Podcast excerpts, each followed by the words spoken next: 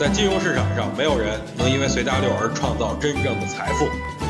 在交易上，必须要有独特的见解，才能在投资市场里叱咤风云。大家好，我是王彪，我为自己代言。今天啊，算是放假后的第一个交易日，行情也算是众望所归。今天这个行情用三个字来形容，就是开门红。权重题材纷纷上涨了，今天涨幅超过百分之九以上的就一百家，绿盘的个股仅有不到一百家。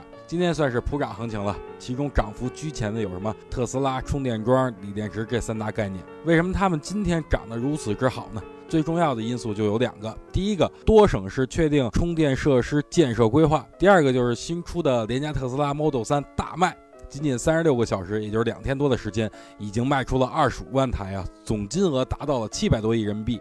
单一的一件事拿出来都不会引得今天的这么一个大涨，但是两件事同时发酵，自然会引发市场的重视。这也就是咱们经常说的共振效应吧。今天充电桩、特斯拉都已经涨得比较好了，唯独一些锂电池的股票还没有启动，所以大家可以去关注一下锂电池的机会。不过说句题外话呀，奢侈品想走低端路线，可能是自毁名声。想听更多彪哥的语音，可以添加彪哥微信公众账号王彪 HT，或在新浪微博上搜索王彪 HT 来跟彪哥进行互动哦。